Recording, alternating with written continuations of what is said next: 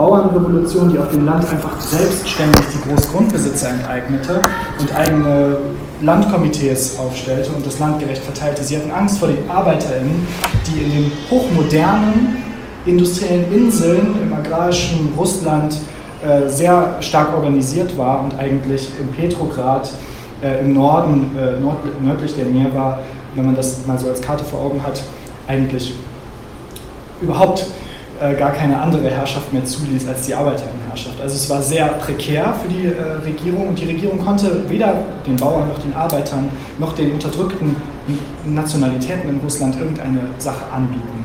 Und äh, an diesen krassen Widersprüchen und auch an der Verschlechterung der Lage im Weltkrieg, sie wollten auch nicht den Ersten Weltkrieg beenden. Sie hatten den Weltkrieg geerbt und wollten ihn fortführen. Miljukov wieder äh, wollte eigentlich noch äh, im Juni, nee, im Mai, glaube ich, 1917 äh, immer noch nicht von diesen imperialistischen Kriegszielen, wir wollen jetzt ähm, Konstantinopel erobern und äh, irgendwie Serbien ein, wollten die nicht abrücken. Also die wollten diesen Krieg fortführen und die Massen haben sich dagegen gestellt. Und äh, Anführer dieser Bewegung wurden die Bolschewiki, die immer mehr äh, Massen um sich äh, scharten und immer mehr äh, Vertrauen innerhalb der Bevölkerung erreichten. Und vom 25. auf den 26. Oktober haben die Bolschewiki zugeschlagen, haben die provisorische Regierung entmachtet und haben die ganze Macht dem zweiten allrussischen Sowjetkongress übergeben. Der hat die Macht angenommen mit großer Mehrheit und hat die erste sozialistische Regierung der Weltgeschichte, ähm, wenn man von der Pariser Kommune absieht, äh, ähm, gebildet und damit äh, trat Lenin dann vors Publikum und sagte, wir gehen jetzt an den Aufbau der sozialistischen Gesellschaft. Ähm, und damit hatten die russischen ArbeiterInnen ihr Soll, ihr, ihre Schuld am Weltproletariat abgeschlossen. Sie hatten als erste die sozialistische Revolution äh, erreicht, hatten die Arbeiterinnenklasse an die Macht gebracht. Die Räte waren jetzt die einzigen Staatsorgane, aber das auf der Grundlage einer sehr rückständigen Gesellschaft. Und ihnen war von vornherein klar, sie werden nicht alleine bestehen können. Es braucht die Weltrevolution, es braucht die Revolution in mehreren großen äh, imperialistischen Zentren wie in Deutschland äh, und in Frankreich oder sowas, damit Russland überhaupt weiter existieren kann. Weil auf der Grundlage von so äh, rückständigen Bedingungen wie in Russland war kein Sozialismus aufzubauen. Das wussten die Bolschewiki von Anfang an und ihre einzige Chance zu überleben und nicht wieder zurück zu stürzen, äh, also irgendwie eine Konterrevolution zu erleben, äh, war die Weltrevolution. Ähm, genau. Jetzt gehen wir einmal ganz kurz weiter. Ähm, allerdings blieb auch in Russland äh, die Frage, ob die Bolschewiki überhaupt an der Macht bleiben würden, bis 1921 eigentlich auf der Kippe.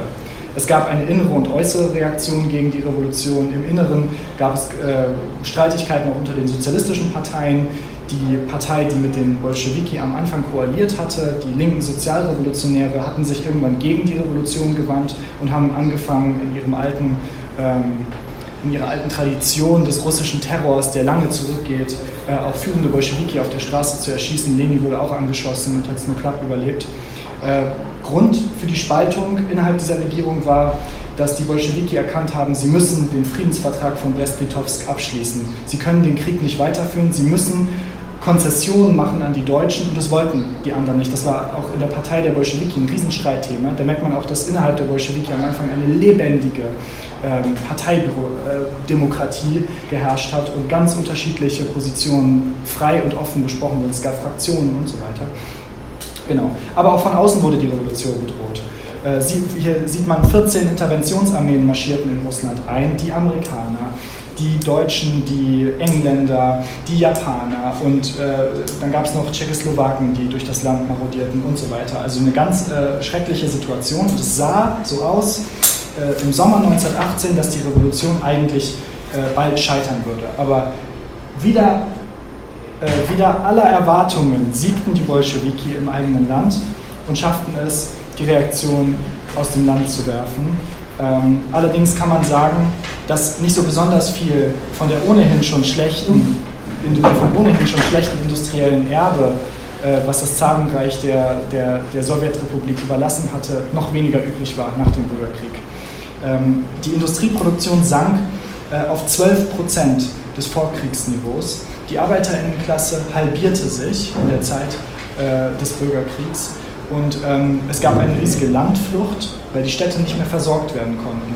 Und die Politik, die die Bolschewiki äh, in dieser Zeit, denen sie aufgezwungen wurde, war der Kriegskommunismus, der eigentlich darin bestand, äh, man requiriert von den Bauern das Getreide, um die Städte versorgen zu können und das auch notfalls gegen den Willen der Bauern.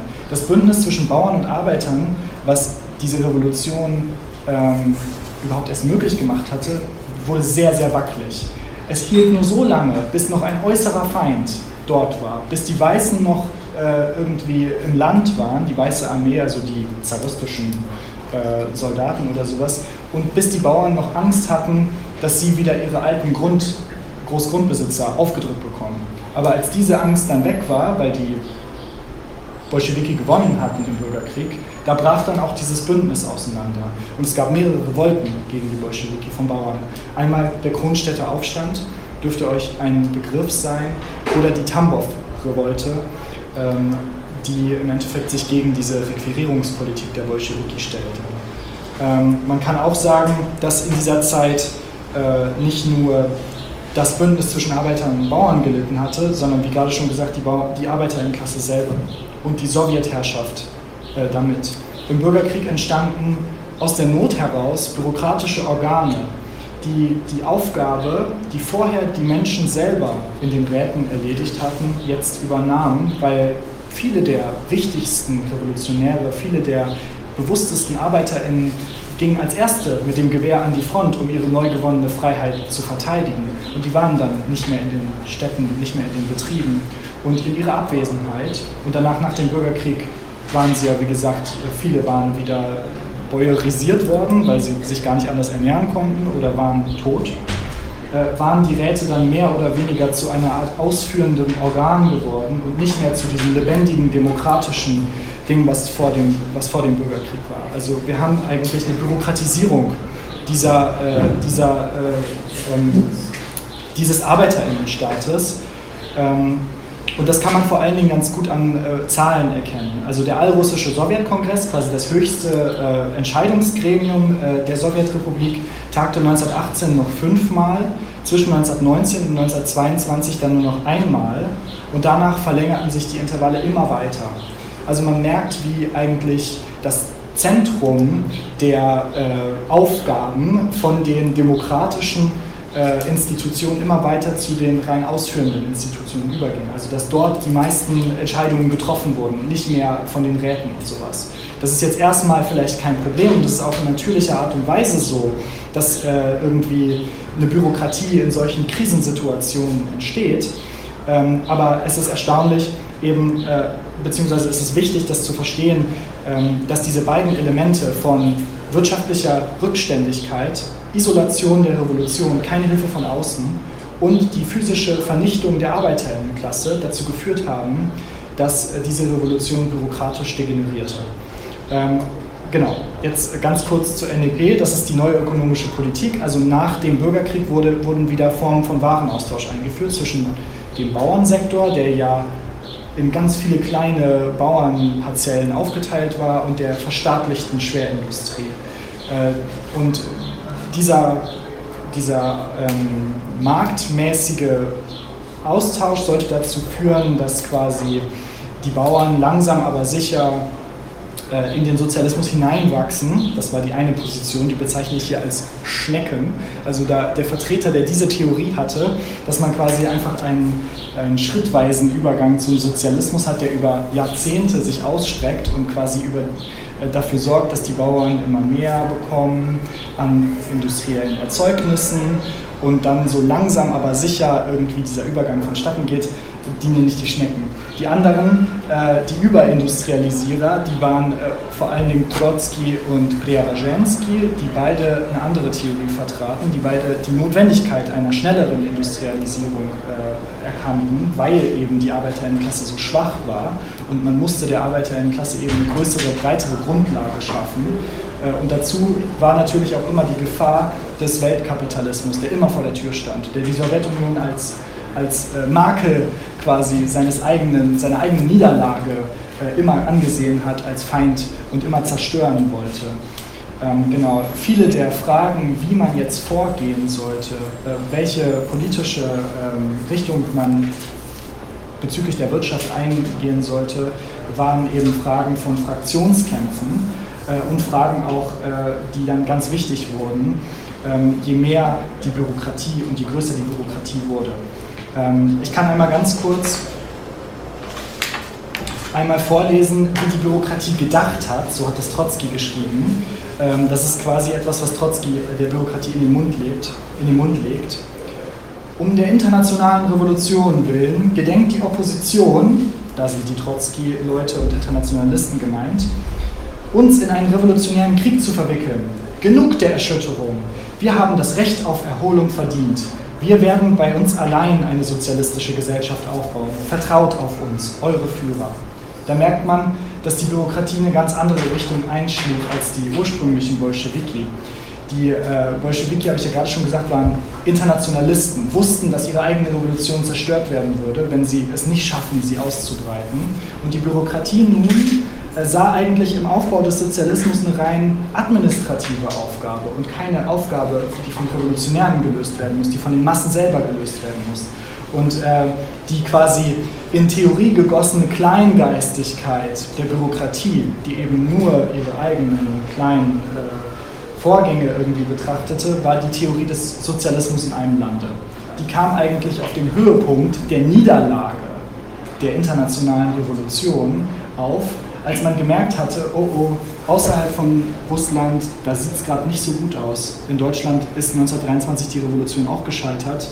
Ähm, und dann ging die Bürokratie, machte quasi aus der Not die Tugend und sagte, nein, wir können bei uns den Sozialismus aufbauen. Vertraut uns, wir schaffen das. Äh, und versucht haben sie es. Das kann man sagen und ich glaube auch, dass sie es selber glaubten. Also ich glaube schon, dass äh, Stalin äh, und die Stalin-Fraktion davon ausgingen, dass ihre Schritte zum Aufbau einer sozialistischen Gesellschaft führen würden. Ähm, aber genau, in, dem, in der Periode zwischen 1923 und 1927 merkt man, wie stark die bürokratische Degeneration weiter fortschreitet. Man merkt, dass Partei und Staat immer mehr ähm, eigentlich sich über die Massen erhoben und weniger aus den Massen bestanden, so wie die Sowjets ja die lebendigen Organe der Arbeiterinnenklasse waren, war der bürokratische Apparat von den Massen getrennt. Und es gab dann auch solche Geschichten wie, ähm, dass Parteifunktionäre und so weiter immer mehr von oben eingesetzt wurden. Das nannte sich Empfehlung, also das Sekretariat der kommunistischen Partei empfahl bestimmte Leute und die wurden dann von den äh, lokalen Komitees abgelegt. Aber dieses Abnicken wurde immer mehr einfach nur zu einem Proforma-Akt. Das war der Schein einer Demokratie. Eigentlich hatte das Sekretariat äh, der kommunistischen Partei in der Partei bereits die Macht erobert. Aber nicht die ganze Macht. Und es gab regen Widerstand gegen die bürokratische äh, Vereinnahmung der Partei. Ich werde das jetzt nicht alles durchgehen, aber man kann sehen, dass von, da hat Lenin noch gelebt, ja, da gab es bereits äh, eine Erklärung der 47, äh, Kritik am Bürokratismus und an dieser Wirtschaftspolitik, die Stalin und so weiter, die führende Fraktion äh, durchgezogen hat. Und jeder Schritt der Bürokratie wird begleitet von einer Opposition, die denen immer um die Beine lief und immer äh, den revolutionären Sozialismus noch hochgehalten hat. Man sieht hier mehrmals äh, Trotzki, der in verschiedenen, äh, sag ich mal, ähm, in verschiedenen Zusammensetzungen mit anderen Revolutionären äh, gekämpft hat gegen die, äh, gegen die Stalin-Fraktion. Man sieht auch hier an einer Stelle Kamenev und Zinoviev, die sich dann zusammentun zur Vereinigten Opposition. Die waren vorher noch auf der Seite von Stalin, aber hatten sich äh, dann immer mehr bemerkt, wie Stalin eigentlich immer weitere Schritte getan hat, um die Parteidemokratie abzusägen ähm, und so weiter und immer mehr Schritte auf die Bauern zugemacht hat und die haben sich dann dagegen gewehrt. Ähm, die letzte Opposition, der, das letzte Auflagen der Opposition könnte man sagen, ist Oktober 1927. Da gab es noch eine große Demonstration in Moskau, die sogar dann von der Polizei aufgelöst wurde. Also man merkt hier, der bürokratische Staat löst seine Probleme wie der bürgerliche Staat, indem er die revolutionären Arbeiter in, von der Straße kehrt. Und nicht mehr lange danach wird Trotzki dann des Landes verwiesen. Wir nennen das den Thermidor. Die Gegenrevolution. Thermidor ist der Begriff aus der französischen Revolution, ähm, die quasi das Absetzen der Jakobinerherrschaft äh, markiert. Ähm, und wir können zusammenfassen, zwischen 1921 und 1928 fand eine vollständige Erle äh, Zerstörung der Partei und der Parteibürokratie statt. Die Partei war ja die einzige Partei in Russland, es gab ja keine anderen Parteien mehr. Am Anfang war das noch ein notwendiges Übel, so hatte Lenin das gesagt. Wir wollen eigentlich nicht alleine herrschen als Bolschewiki. Die Vorstellung vom Sozialismus ist nicht, dass eine sozialistische Partei als Einheitspartei herrscht, sondern eigentlich wollen wir in den Sowjets verschiedene Parteien haben, die unterschiedliche Positionen äh, der Arbeiterinnenklasse ausdrücken. Ist ja nicht so, als ob eine Klasse nicht nur eine Partei hervorbringen könnte. So ist das ja nicht. Die CDU hat auch super viele ArbeiterInnen unter, unter sich und äh, dementsprechend kann man auch sagen, dass das Proletariat durchaus dazu in der Lage ist, mehr als eine Partei äh, hervorzubringen. Aber genau, also die, die Demokratie in den Sowjets war bereits verstorben und dieser was man am Anfang noch als notwendige Verteidigung der Revolution angesehen hatte, wurde immer mehr zum Normalzustand. Es gab nur noch eine Partei und dann wurde aus der Not eine Tugend gemacht. Jetzt ist es richtig, dass es nur noch eine Partei gab. Ähm, genau. Dann gab es einen Doktrinwechsel, da bin ich gerade schon darauf eingegangen, dass man eben nicht mehr die Weltrevolution verbreiten wollte. Mehr noch, nicht mehr nur nicht mehr die Weltrevolution verbreiten, sondern sogar aktiv versucht hat, revolutionäre Bewegungen in anderen Ländern zu verhindern. Zum Beispiel im Spanischen Bürgerkrieg, da waren es die Stalinisten, die auf die revolutionären ArbeiterInnen geschossen haben und die in äh, Barcelona ein Blutbad angerichtet haben, weil sie selber Angst vor der Revolution hatten, weil sie selber äh, eben nicht mehr die Interessen der Arbeiterinnenklasse, sondern ihre eigenen Interessen vertreten haben. Und diese Stalinisierung ähm, der Gesellschaft stand, fand nicht nur statt in Russland, sondern sie verbreitete sich über die Organe der kommunistischen Internationale ähm, auch auf die anderen kommunistischen Parteien der Welt, auf Deutschland und auf Frankreich und auf eben die anderen Staaten. Und dort wurde dann auch ein harter Fraktionskampf geführt mit bürokratischen Mitteln und Leute wurden von Moskaus Weisungen aus abgesetzt. Zum Beispiel äh, fand ein solcher Fraktionskampf in der KPD statt da wurden dann die führende KPD-Fraktion äh, vom Büro der Internationalen aus Moskau per Dekret, kann man sagen, abgesetzt.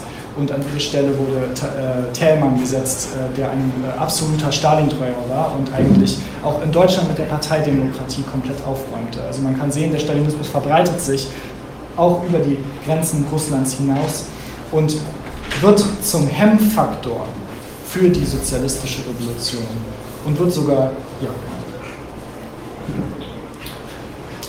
der große Umschwung, kann man sagen, das ist 1928 bis 1932, der erste Fünfjahresplan. Ähm, der erste Fünfjahresplan ist ein radikaler Wechsel in der äh, Parteidoktrin der, der Stalin-Fraktion gewesen. Vorher haben sie den Bauern den Arsch äh, hinterhergetragen, kann man sagen.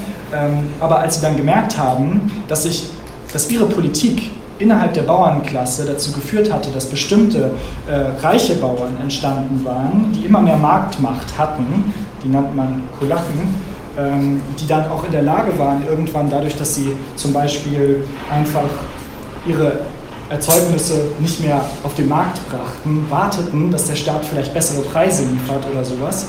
Da merkte dann auch die Stalin-Fraktion, dass ihre eigene Politik eigentlich dazu geführt hatte, dass ihre Pläne von Industrialisierung vielleicht gar nicht mehr umzusetzen waren, weil die Bauern eben selbstständig geworden waren, ein eigenes Bewusstsein bekommen haben und auch verstanden haben, dass sie durch ihre ökonomische Macht, die ihnen von der Parteipolitik äh, mehr oder weniger geschenkt wurde, nutzen konnten, um die Industrialisierung zu stoppen, zu Fall zu bringen. Und 1928 gab es eine große Krise und äh, die industrielle Entwicklung hätte so mit der neuen ökonomischen Politik und dem Weg, den Stalin eigentlich sehr lange gegangen ist, hätte nicht mehr weitergehen können.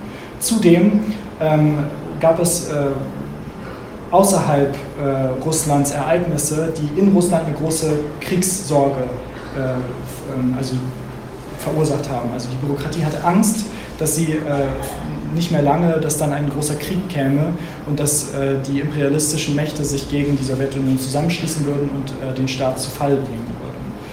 Und in, dem, äh, in den Monaten, als der Stalin-Fraktion klar wurde, dass die Früchte ihrer eigenen Politik ihnen auf die Füße fallen würden, da haben sie einen kompletten 180-Grad-Schwenk gemacht und haben eigentlich äh, nicht nur die Theorie der linken Opposition übernommen, der Preobrazhensky und äh, Trotzki-Theorie äh, von stärkerer Industrialisierung, sondern noch übertroffen. Eine wahnwitzige Industrialisierung, könnte man sagen. Ich zitiere hier Stalin. Wir sind hinter den fortschrittlichen Ländern um 50 bis 100 Jahre zurückgeblieben. Wir müssen diese Distanz in 10 Jahren durchlaufen. Entweder wir bringen das zustande oder wir werden zermalmt. Das hat er 1931 gesagt. Und das war dann auch Programm. Nicht nur, was Lenin gesagt hat, aufholen und überholen, sondern aufholen und überholen in Klammern in möglichst kurzer Zeit und komme was wolle, egal welche Kosten das hat. Um aber diese massive Industrialisierungskampagne durchzuziehen, war es nötig, alle Überreste der Arbeiterinnenkontrolle in der Industrie und die Gewerkschaften zu zerschlagen. In der Industrie äh, war vorher eine Dreiteilung der Führung der Betriebe. Die Troika nannte man das. Also auf der einen Seite war ein Arbeiterkomitee aus der Belegschaft, dann ein Parteikomitee und dann ein technischer Leiter der Betriebe. Das wurde 1929 abgeschafft und es gab nur noch die Ein-Mann-Leitung. Also man merkt auch, dass sogar die formale Arbeiterinnenkontrolle, die letzten Überreste der Arbeiterinnenkontrolle, die nur auf dem Papier standen aus einer Zeit, wo das noch, wo das noch real war, dass die auch abgeschafft wurden. Ähm, und man merkt an vielen anderen Stellen, äh, dass eben ganz viele Schranken dann beseitigt wurden. Alle Arbeiterinnenrechte wurden abgeschafft. Es wurde ein internes Passsystem eingeführt. In den Betrieben äh, wurde wieder die Akkordarbeit eingeführt, die Lenin noch als die Versklavung des Menschen unter die Maschine äh, bezeichnet hatte. Die Gewerkschaften wurden so stark in den Staat integriert, dass sie eigentlich aufhörten zu existieren und nur noch Propagandaorgane in den Betrieben waren. Und auf dem Land gab es eine zwangsweise Kollektivierung der Landwirtschaft, also der Bauern. Man wollte die ökonomische Macht der Bauern vernichten, man wollte die äh, staatliche Kontrolle auf alle Bereiche der Wirtschaft ausdehnen und auch auf die Landwirtschaft. Das stellte sich für den einzelnen Bauern als vollständige Enteignung dar.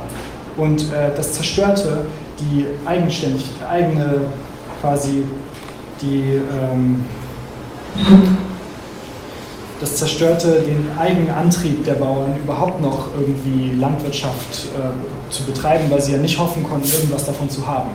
Steuern wurden krass erhöht, der, der, landwirtschaftliche Sektor sollte ausgesogen werden und das Mehrprodukt für die schnelle, massive Industrialisierung bereitgestellt werden. Und äh, in, dem, in den Jahren 1928 bis 1931 und bis 31 und dann weiter im zweiten Fünfjahresplan gab es massive Hungersnöte, fiel die landwirtschaftliche Produktion in Russland um ein Vielfaches äh, und äh, genau, gab es auch viele Millionen Tote dementsprechend.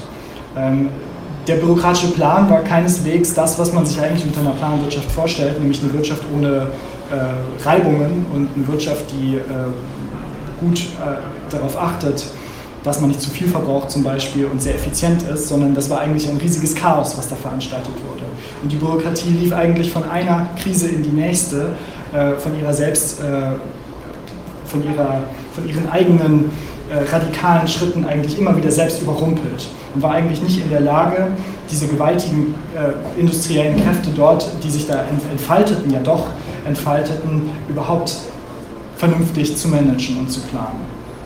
Das Ergebnis der Industrialisierung war aber trotzdem, dass Russland zu Nummer zwei der Industrienationen aufgerückt war. Also man könnte sagen, aus der Sicht der Bourgeoisie, äh, die das ja versucht hatte, immer Russland zum Industriestaat zu machen, kann man sagen, die Bürokratie war erfolgreich.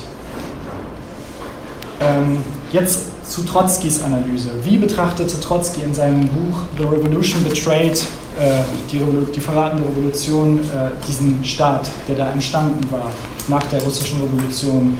Und Trotzki ging davon aus, ähm, dass in der Sowjetunion der Kapitalismus abgeschafft wurde, dass die Bürokratie allerdings äh, die Sowjetdemokratie zerschlagen hatte, aber dass trotzdem bestimmte Elemente aus der äh, russischen Revolution noch übrig geblieben waren. Bestimmte Elemente, die er, wie er sagt, ähm, für quasi ausschlaggebend hielt, dass er eben nicht gesagt hat, die Bürokratie hat sich zur neuen herrschenden Klasse verwandelt und hat Russland zu einem bürgerlichen Staat gemacht, sondern er ging davon aus, dass das Staatseigentum an den Produktionsmitteln, die Planwirtschaft und das staatliche Außenhandelsmonopol eigentlich Errungenschaften der russischen Revolution waren, die dann auch nach dem Fall der Sowjetdemokratie und nach der Machtübernahme der Stalin-Fraktion weiterhin bestehen blieben. Also spricht er von einem degenerierten Arbeiterinnenstaat. Er sagt, dieser Staat war durchaus fortschrittlicher als ein kapitalistischer Staat, weil die Anarchie des Marktes abgeschaffen wurde. Es wurde zum ersten Mal bewusst geplant. Aber er sagt, das war eben kein gesunder Arbeiterinnenstaat, weil die Massen keinerlei Kontrolle über die Produktion hatten, weil keine Demokratie in diesem Land geherrscht hat. Ähm, man könnte das so verstehen, und das hat Trotzki auch so genannt, äh, dass der Stalinismus eigentlich eine Art proletarischer Bonapartismus ist. Also Bonapartismus bedeutet, dass ein Diktator sich über die Klassen aufgeschwungen hat und äh, zwischen den Klassen äh, quasi herummanövriert, das aber auf der Grundlage der alten Gesellschaft und diese alte Gesellschaft nicht abgeschafft hat. Ähm, er zieht da im Endeffekt einen Vergleich mit dem bürgerlichen Bonapartismus, der ähm, von Karl Marx äh, so geprägte Begriff, der davon ausging, dass äh, Louis Bonaparte, äh, ein Diktator, also Napoleon III., ein Diktator in Frankreich, ähm, die, den, die Staatsmacht erobert hatte, sich zum Diktator aufgeschwungen hatte, aber trotzdem noch dieser Staat ein bürgerlicher Staat war, weil die Bourgeoisie nicht enteignet war, weil die Bourgeoisie weiterhin, ähm, obwohl keine direkte politische Kontrolle mehr, die war in der Clique von Napoleon Bonaparte, äh, konzentriert, die Staatsmacht quasi, aber weiterhin die ökonomisch herrschende Klasse war. Und so sieht äh, Trotzki das ebenfalls für den Stalinismus. Er geht davon aus, dass der Stalinismus auf der Grundlage proletarischer Produktionsverhältnisse, eben Staatseigentum an den Produktionsmitteln, Planwirtschaft, Außenhandelsmonopol sich aufgeschwungen hatte und nur auf dieser Grundlage, dieser fortschrittlichen Grundlage, existieren konnte. Und dementsprechend sagt er, der Stalinismus ist wie eine Kugel auf einer Pyramide. Er ist sehr instabil. Er kann wieder zurückfallen in den Kapitalismus, wenn sich die Bürokratie ähm, ihre mehr oder weniger indirekte Kontrolle über die Produktionsmittel wirklich dann auch ins Gesetz schreibt und die Betriebe nicht mehr nur indirekt über den Staat kontrolliert, sondern tatsächlich dann irgendwann selbst in Besitz nimmt.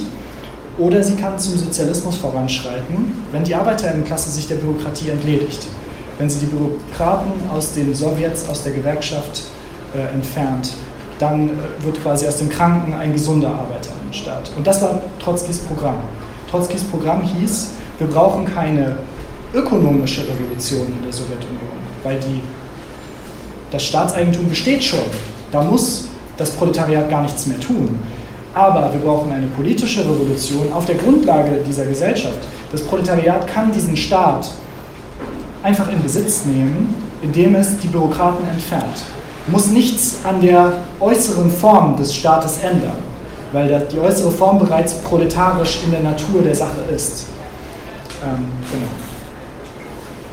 Daran setzt Cliff seine Kritik Cliff sagt, es gibt einen fundamentalen Unterschied zwischen bürgerlicher und proletarischer Klassenherrschaft. Und dieser, diese Analogie von Trotzki, von einem proletarischen Bonapartismus, die funktioniert nicht. Trotzkis Theorie widerspricht grundlegend der marxistischen Staatstheorie. Während auf der einen Seite das Bürgertum äh, unter jeder beliebigen Regierungsform herrschende Klasse bleiben kann, weil sie die Produktionsmittel selber besitzen. Der kann ja unter der Demokratie, unter dem Faschismus, unter Bonapartismus, unter irgendeiner Form äh, ist die weiterhin herrschende Klasse, ist das beim Proletariat nicht so. Beim Proletariat hängt die ökonomische und die politische Herrschaft ganz, ganz, ganz eng zusammen. Marx und Engels schreiben dazu äh, aus dem Manifest, der erste Schritt in der proletarischen Revolution ist die Erhebung des Proletariats zur herrschenden Klasse. Das Proletariat organisiert sich als Staat, der dann gleichbedeutend ist mit dem als herrschende Klasse organisierten Proletariat. Und das Proletariat wird seine politische Herrschaft dazu benutzen, die Bourgeoisie nach und nach zu enteignen und die Produktionsmittel in den Händen des Staates zu zentralisieren. Also, der proletarische Staat ist das als, die als. Die Sowjetunion? Ja. Der als Klasse organisierte, nee, das als Klasse organisierte Proletariat. Das ist dieser Staat. Und wenn dieser Staat in den Räten die Produktion in die eigenen Hände nimmt, das heißt verstaatlicht, dann bedeutet das, dass das Proletariat dann auch ökonomisch herrschende Klasse wird. Dann bedeutet das, dass ähm, die ArbeiterInnen selber die Produktion kollektiv verwalten. Weil sie können eine Fabrik nicht in 100 Stücke teilen und jeder Arbeiter kriegt ein Stück davon, sondern sie müssen das kollektiv verwalten. Das können sie nur im Rat. Das können sie nur in ihrem eigenen äh, demokratischen Staat, in ihrem Rätestaat. Und der Umkehrschluss aus dieser grundlegenden marxistischen Annahme ist dann auch, wenn das Proletariat politisch enteignet wird, wird es auch ökonomisch enteignet. Wenn das Proletariat keinen Zugang mehr zum Staat hat, keine Kontrolle mehr über den Staat hat, dann hört es auch auf, die verstaatlichten Produktionsmittel äh, kontrollieren zu können. Und dann hört es auf, herrschende Klasse zu sein. Dann wird es enteignet, politisch und ökonomisch, und dann herrscht eine andere Klasse. Und dann muss man sich fragen, Trotzki hätte quasi fragen müssen, wer kontrolliert denn den Staat, wenn es die ArbeiterInnen nicht sind? Und da muss die Antwort die Bürokratie lauten. Und das ist darauf, auf dieser Kritik baut Cliff seine Theorie auf. Cliff sagt, die Bürokratie war nicht einfach nur eine Kaste, die auf der Grundlage eines eigentlich guten Systems oder so etwas äh, ihre Macht erobert hat, sondern die Bürokratie war die herrschende Klasse in Russland. Die hatte sich der, der Herrschaft der, der, des Proletariats entledigt und war selber zur herrschenden Klasse gekommen. Das ist eine andere herrschende Klasse, als die Bourgeoisie eine herrschende Klasse ist weil sie nur indirekt die Produktionsmittel über den Staat verwaltet. Aber das ist nichts Ungewöhnliches. Es gab in der Geschichte immer wieder herrschende Klassen, die sich auch als Staat organisiert haben. Also in den antiken Klassengesellschaften in Athen oder sowas waren die Bürger Athens auch der, das als Staat organisierte Sklavenhaltertum zum Beispiel. Oder im Feudalismus äh, gab, es, äh, gab es zum Beispiel das Kircheneigentum, das gehörte den einzelnen Bischöfen, die da ihre Ämter ausübten, ja auch nicht direkt. Das konnten die ja nicht vererben eigentlich an ihre Nachkommen, weil sie das nur per Amt hatten. Trotzdem war das ja weiterhin eine feudale Geschichte. Also es war ja im Endeffekt nichts anderes. Und dementsprechend kann man auch dort davon ausgehen, dass das eben das als kollektiv organisierte, die als kollektiv organisierte herrschende Klasse war. Und so sagte Tony Cliff dann auch, daraus folgt, es reicht nicht nur, die Bürokratie irgendwie aus den äh, Sowjets zu vertreiben, sondern es gibt keine Sowjets mehr. Der Staatsapparat Russlands kann nicht mehr von den ArbeiterInnen zurückerobert werden, weil er eben keine Maschinerie ist, die sie benutzen können. Er ist ein bürgerlicher Staat geworden. Es hat eine Armee gab es, eine stehende Armee, es gab Polizei, es gab Gefängnisse, es gab den KGB. Das sind alles Dinge, die hätten die ArbeiterInnen nicht einfach in Besitz nehmen können oder so etwas. Äh, und dementsprechend äh, trat Cliff dafür aus, dafür auf, ähm, die Sowjetunion nicht zu verteidigen, sondern die Sowjetunion ebenfalls wie einen bürgerlichen Staat zu behandeln und zu zerschlagen äh, und dort dann einen anderen Staat auf den Trümmern dieses Staates aufzubauen, nämlich einen demokratischen Rätestaat. Umgekehrt wiederum kann man sehen, dass 1991 die gleichen Elemente, die wesentlichen Elemente eines Staates, Polizei, KGB, Armee, bestehen geblieben sind. Die neue, in Anführungszeichen, russische Bourgeoisie konnte sich dieser Apparate ohne Probleme äh, ähm, bedienen.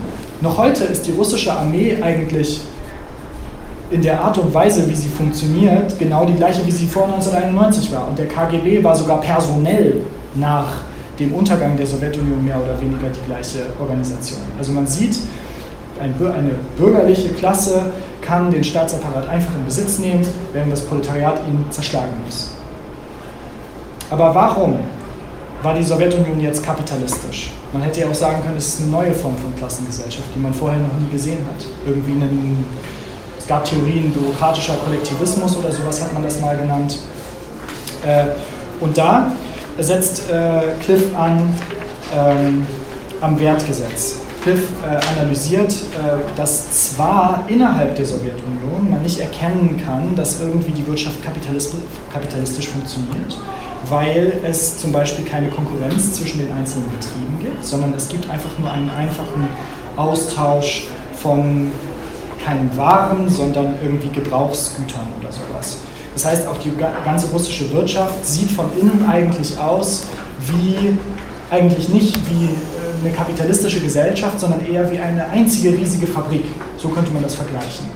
Ähm, und der sowjetische Staat ist der einzige Unternehmer in dieser riesigen Fabrik. Und der sowjetische Staat ähm, sorgt dafür, dass es eben einen großen, äh, ähm, einen großen Drive hingibt zu mehr und mehr Aufhäufung von äh, Produktionsgütern, mehr und mehr Akkumulation, mehr und mehr Ausbeutung der Arbeiterinnenklasse, Ausweitung des Rüstungssektors, mehr und mehr Waffenproduktion und so weiter.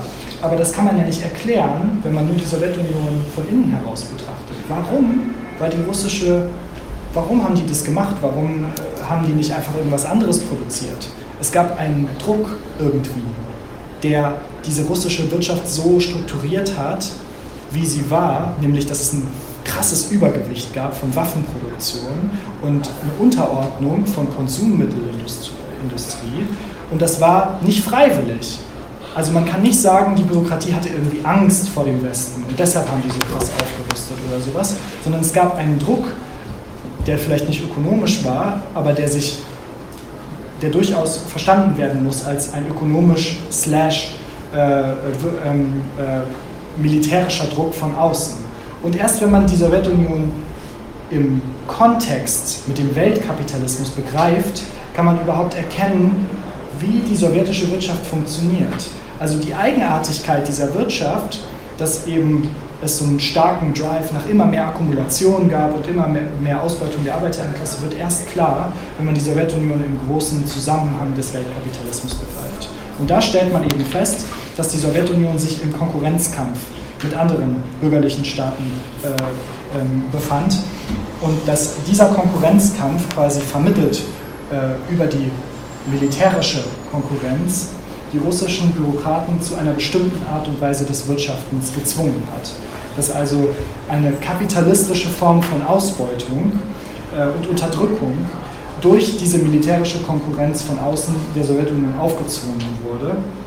Und man in dem Fall eben auch begreifen muss, ähm, dass dieser Staat nicht einfach für immer eine nicht waren produzierende, nachkapitalistische Gesellschaft oder sowas geblieben wäre, sondern das Ziel dieser Bürokraten war es, mit, ihrer, mit ihrem Drive zu immer mehr Waffenproduktion und immer mehr ähm, äh, Ausbeutung der Arbeiterinnenklasse eigentlich im Konkurrenzkampf mit der USA äh, zu gewinnen und irgendwann die USA äh, zu besiegen, dass die USA zusammenbricht an der Last der militärischen, äh, ähm, äh, der, der, der, ständigen militärischen, äh, des Wettrüstens und dass die UdSSR ja dann in der Lage wäre, wenn sie ihren großen Konkurrenten besiegt hätte, auf eine Warenproduktion umzuschalten.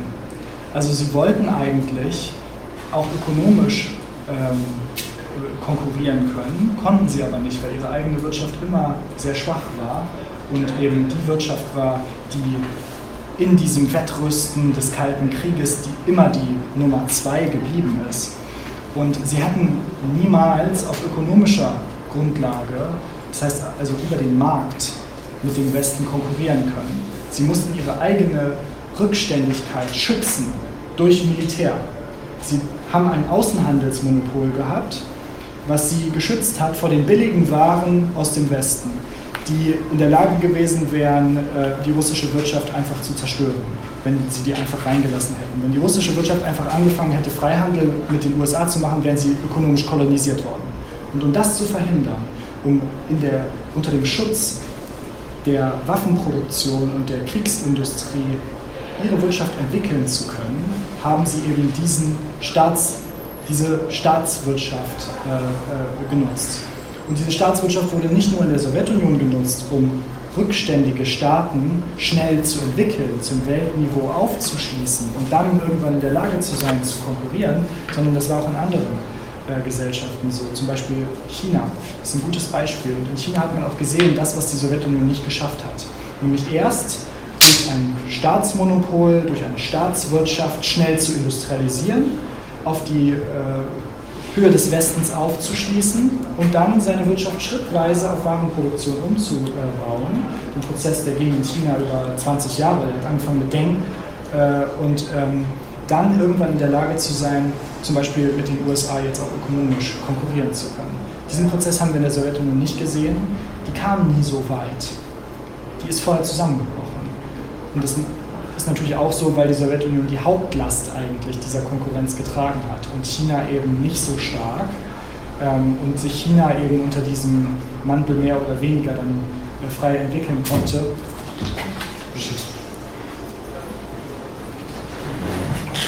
Während die UdSSR an dem Druck des, äh, des Konkurrenzkampfes zugrunde gegangen ist.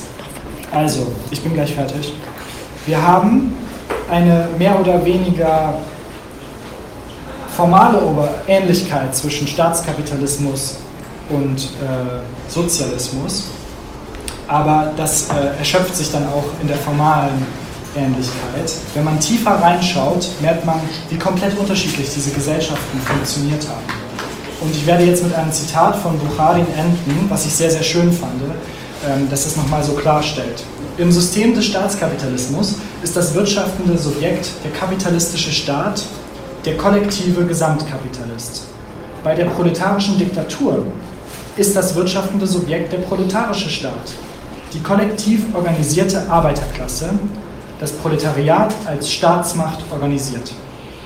Beim Staatskapitalismus ist der Produktionsprozess ein Prozess der Produktion von Mehrwert, der in die Hände der Kapitalistenklasse gerät mit der Tendenz, diesen Wert in Mehrwert, in Mehrprodukt umzuwandeln. Bei der proletarischen Diktatur dient der Produktionsprozess als Mittel zur planmäßigen Befriedigung der gesellschaftlichen Bedürfnisse.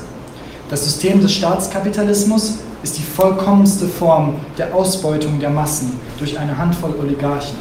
Das System der proletarischen Diktatur macht jedwede Ausbeutung überhaupt undenkbar denn es verwandelt das kollektive kapitalistische Eigentum und seine privatkapitalistische Schwester in kollektiv proletarisches Eigentum, was dann eigentlich schon kein richtiges Eigentum mehr ist. Also ist hier dem Wesen nach, trotz der formalen Ähnlichkeit, eine diametrale Gegensatz gegeben.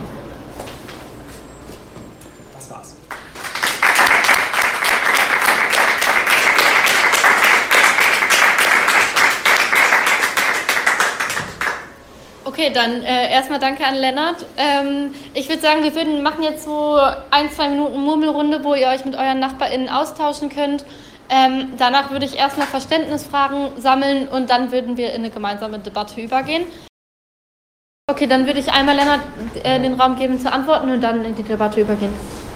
Also was definiert die, das sind ja zwei Fragen, die eng zusammenhängen. Was definiert die bürokratische Klasse und eben das, was du gesagt hast, dass es eben durchaus auch eine vertikale Mobilität, sage ich mal, gab äh, und dass ähm, eben auch viele ArbeiterInnen zum Beispiel in der KPDSU waren. Das ist ja auch immer ein Argument gerne, warum man dann sagt, ja, das war ja doch durchaus eine Arbeiterinnenpartei. Und die Partei war ja auch riesig und auch in der DDR war die SED ja riesig und hatte sehr viele einfache Menschen einfach da drin. Das ist aber nicht der Punkt. Was sind da einfache Menschen? Also quasi nicht nur ganz viele Bürokraten, die super viel mehr Geld verdient haben als die äh, große Masse der Bevölkerung, sondern eben auch einfache Arbeiter. Ähm, genau. Das ist äh, tatsächlich relativ äh, schwierig. Ich würde sagen, dass sich eine Bürokratie anders verhält als eine herrschende Klasse im Westen. Also dass wir hier nicht davon sprechen können, ähm, dass äh, die herrschende Klasse nur diejenigen sind, die irgendwie ganz besonders viel Einkommen hatten oder sowas, sondern ich würde sagen, diejenigen, die die Wirtschaft lenken, diejenigen, die planen, diejenigen, die äh, eben die äh, Kontrolle haben über die tatsächliche Produktion, über die Verteilung. Und da ist es eben anders als bei einer bürgerlichen herrschenden Klasse, bei einer Bürokratie so, dass es immer diejenigen sind, die bestimmte Ämter innehaben. Also dass es eben nicht darum geht, die Produktionsmittel direkt zu besitzen, sondern dass es darum geht, äh, bestimmte Ämter zu erobern. Und da kann man auch sagen, dass in der DDR und in den anderen äh, realsozialistischen Staaten ähm, es eine Tendenz dahin gab, dass aus Bürokratenfamilien die Kinder neue Bürokraten wurden und dass es da schon so gewisse äh, Schritte dahin ging, dass man irgendwie so eine Art Dynastien oder sowas hatte. Das ging aber nie so weit, ähm, dass man sagen könnte, irgendwelche Sachen wurden vererbt. Aber das ist auch nicht der Point. Der Point von herrschender Klasse als Definition ist einfach nur eine bestimmte Gruppe von Menschen, die im Produktionsprozess die gleiche Rolle spielt.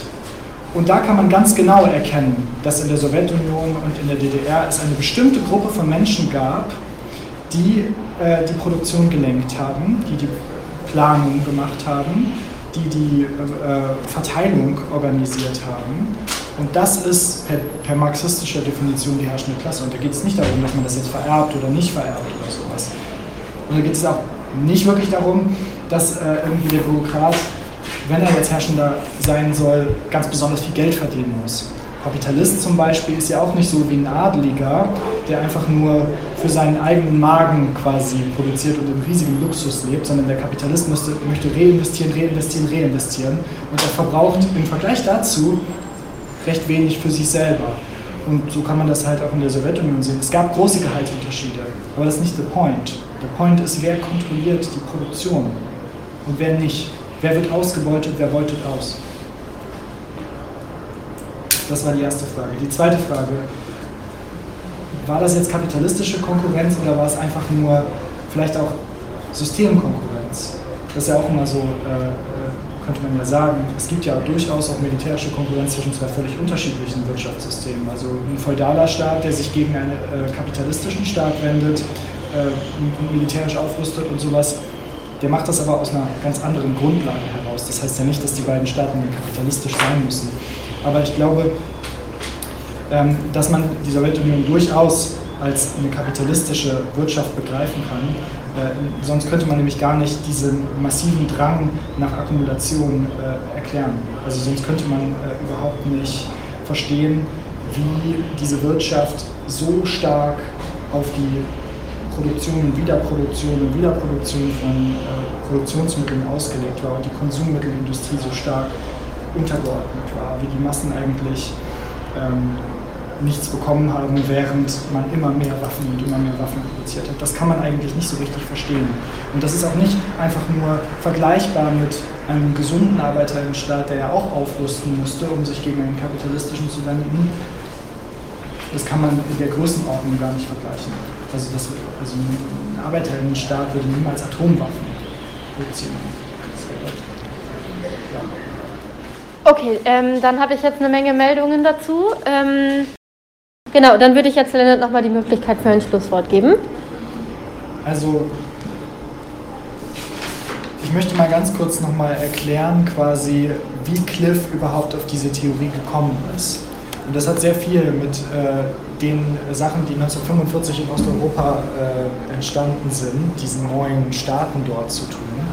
Denn ähm, vorher war die Sowjetunion die einzige, der einzige Staat, der eben so eine Wirtschaftsweise hatte und dort war diese Wirtschaftsweise ursächlich durch eine proletarische Revolution entstanden. Aber nach 1945 war die Sowjetunion nicht mehr der einzige Staat, sondern es gab in Osteuropa eine ganze Reihe von Staaten, die durch Stalins Armee mehr oder weniger das gleiche System aufgepfropft bekommen haben, wie es in der Sowjetunion existierte. Und da fängt es dann natürlich an, seltsam zu werden, weil wenn man von der Sowjetunion, von einem degenerierten Arbeiterinnenstaat spricht, was sind dann diese neuen Regime? Da, hat's nie, da hat nie ein Arbeiter dafür gestreikt, dass äh, es die DDR gegeben hat es hat nie einen Rat gegeben, der irgendwann beseitigt worden ist. Also da an dem Punkt waren sich die Trotzkisten dann sehr, sehr unsicher. Die hatten, waren total verwirrt, was da eigentlich passiert.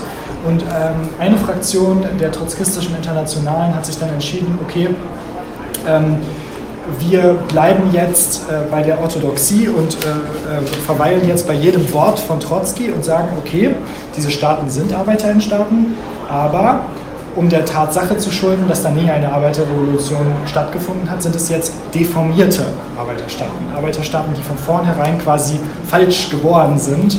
Ähm, genau. Und das war dann die Orthodoxie und Cliff und so haben gesagt, nein, diese Situation dort beweist, dass es in diesen, dass dort einfach kein, keine fortschrittlichere Gesellschaft existiert. Und das ist ja auch vollkommen absurd äh, anzunehmen, dass jetzt der russische Panzer einfach bis äh, zum Atlantik durchmarschieren soll und dann haben wir quasi in Europa, äh, wurde der Kapitalismus abgeschafft und ist jetzt hier irgendwie eine tolle neue Gesellschaft. Also äh, daraus folgt ja auch ganz viel, wenn man dieser trotzkistischen Theorie folgt, ähm, daraus folgt im Endeffekt die Unterstützung dieser stalinistischen Diktatur, die brutal, wie wir gesehen haben, gegen Arbeiterinnenaufstände immer wieder vorging, gegen äh, den Aufstand 1953 in der DDR, gegen den Arbeiterinnenaufstand in Ungarn 1956, gegen den Prager Frühling 1968, gegen die Aufstände in Polen 1981, 82 und äh, dann nicht mehr, weil sie nicht mehr in der Lage dazu waren, 1989 bis 91. Also man merkt, die ArbeiterInnen die haben sich gegen ihren eigenen Arbeiterinnenstaat aufgelehnt. Die haben, die haben versucht, Revolution zu machen gegen diesen Staat. Äh, die haben versucht, dieses Regime zu stürzen, weil ihnen klar war, das ist nicht unsere Organisation. Das ist nicht unser, unser, unsere Gesellschaft. Das ist ein Fake-Sozialismus. Die benutzen das Wort des Sozialismus nur im Namen, um uns quasi zu blenden, um uns stillzuhalten. Und äh, die Aufstände gegen die stalinistischen Regime sind nochmal ein Hinweis darauf, dass es sich da eben um brutale Klassengesellschaften gehandelt hat nicht eine Form des Sozialismus. Ähm, ja, das war's.